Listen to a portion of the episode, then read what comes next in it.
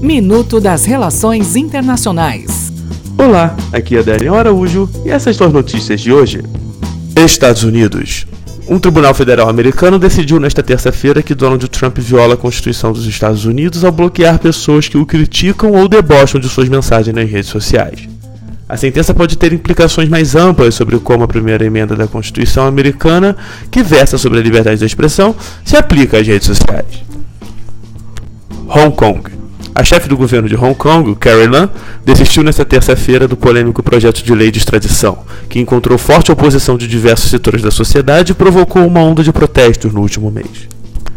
México. O ministro da Fazenda do México, Carlos Urzua, pediu demissão nesta terça-feira logo após o anúncio, no começo da tarde, do peso mexicano cair a 1,2%. Em carta de renúncia divulgada no Twitter, o político alegou que o atual governo do país tomou decisões de política pública sem sustentação suficiente.